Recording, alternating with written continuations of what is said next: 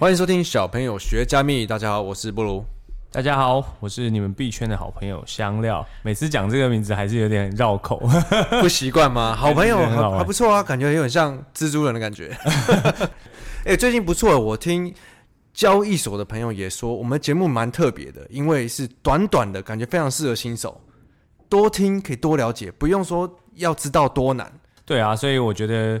这也是一个对我来讲是一个挑战，也是一个分享。我觉得，当身为大家的好朋友，就不能把东西讲的太太深，很无聊。没有错，讲的简单才难。对，要讲的简单是一件很难的事情。哎，那我问你，我想聊，你以前小时候有看过《十万个为什么》吗？我小时候我超爱看的。那个其实大家应该是我们童年的回忆。对，我对币圈真的有十万个为什么。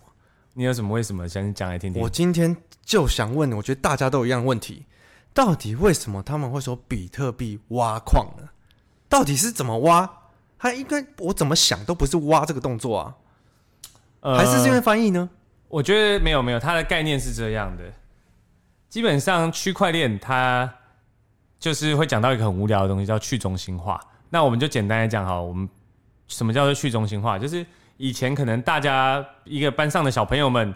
彼此给给零钱的时候呢，都是由老师记账，有个班带，有一个负责做这件事的人，负责做这件事情的人在记账，那他就是一个账本。哦、可是这个这件事情呢，会有风险，他的账本可能会丢掉，可能会记错嘛。好，那反正后来呢，中本聪这个人呢，创造比特币的人，我们就以比特币举例好了，他就创造了一个呃区块链，它的点对点支付系统。那这件事情的概念就像是现在小全班班上的小朋友们呢，每个人都有一本账本。每个人都有，每个人都有，那每个人都要同步记录这本账本的所有交易资料。所以现在我举个例，像艾德恩小朋友就要给布鲁小朋友一百块。好，好，艾德恩小朋友要给布鲁小朋友一百块这件事情呢，这个时候呢，老师就会跳出来说：现在有一个交易哦，现在艾德恩小朋友给了布鲁小朋友一百块，大家要干嘛呢？所有的账本要确认的事情，就是要确认这个交易，然后也避免重复付账。所谓重复付账，就是他只有一百块，可是他给了你一百块，又给了凯瑞一百块，所以就是账本就会乱掉，会坏掉。基本上是不是？所以除了艾德恩跟我以外，所有其他人就掏出一把铲子的概念。哎、欸，还没讲完，这个铲子是这样来的。哦、现在呢，老师就会说有一笔交易，那同学们大家可以来做一件事情，就是大家要抢着说我要怎么样来确认这笔交易的正确性，然后我要打包这个所谓的区块的交易讯息。那老师就会说，我现在出一条数学题目。你们算的最快，算出答案来，算最快的人呢，你可以负责打包这个交易，告诉大家说，哎、欸，艾德恩打了一百块给布鲁，然后其他的算的比较慢的同学呢，他们只负责在他的账本上加入一模一样的讯息。哦，那算的第一名的这个朋友呢，这个好朋这个小朋友呢，他就可以获得奖励。那这个抽抽，对，那这个奖励呢就是比特币。那为什么叫挖矿呢？就是有点像是比特币呢。它就有点像是黄金金矿一样，那每个人付出劳力去守，共同守护这个这个账簿系统。那你只要付出劳力，确保这个正确性，你就可以获得这个奖励。所以你的行为就很像是在挖矿。它所以它可以获得比特币，应该是说它可以获得我们这个交易里面的其中一个 percentage 吧？它会获获得其中一点一些交易手续费，可是它主要的来源来自于每个区块比特币发出来的奖励，比特币这个系统。发出来的奖励给你，这是什么概念？哦、整个比特币的呃总体，它到二一四零年，它总共只会发出两千一百万颗比特币。那它每个区会产生固定的比特币，像现在是每个区块会产生六点二五个比特币。那我讲的简单一点，它就是有点像是通货膨胀。OK，通货膨胀，那就是它每个区块会增发一定的比特币出来。那谁可以拿到增发的比特币呢？就是这个负责打包交易讯息的矿工。最快的那个人可以获得这个比特币。哦，所以基本上就是有在这个各个地区挖矿的人，所谓的挖矿就是帮大家算好这个东西，最快算好的，对，他就可以得到一点手续费，再加上系统给他的一点奖励。没错，哇，刚香料跟我们解释理解是用小朋友当比例嘛，但实际上所谓挖矿是电脑在做这件事。它都是用电脑的算力，因为这个老师会出一个超难的数学题。你的数学题呢，算得最快的人，他才可以获得这个打包的权利，才可以获得这个奖励。所以，如果我们班的小朋友都是跟我一样数学不好的，他们可能怎么算都没有奖励。呃，对。但是因为他的数学题是难到基本上他是用随机凑出来的，等于是一定要用时间去换。所以这里也有一个概念叫做工作量证明，但这个以后可以专门再开一集讲，这叫做 POW 的验算模式。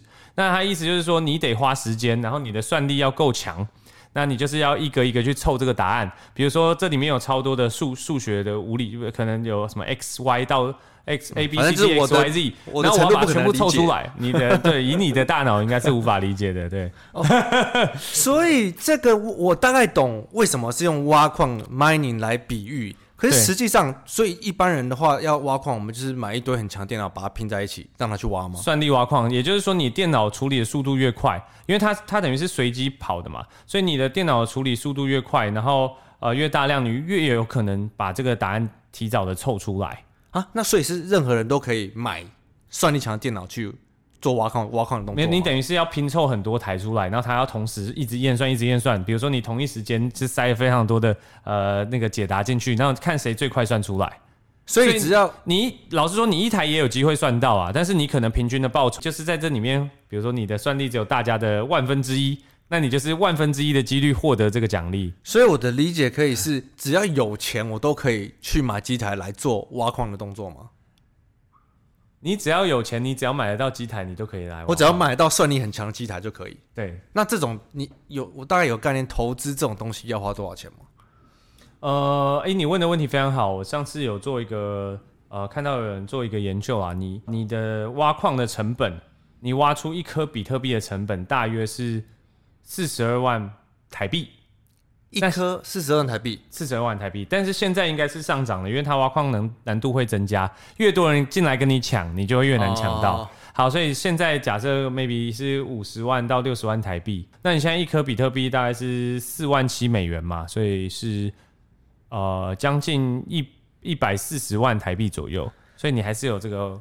还是有肉吃，可是感觉好像并不是随便都可以赚到这个钱。其实这也是一门学问，它也不是你随便煮一台就可以挖到，你可能还要会你的那个电力的稳定度啦，或是这个空调啊，让你的机台可以够冷却，它的算力会更好，等等的，都是这里面的呃一些各中的技巧。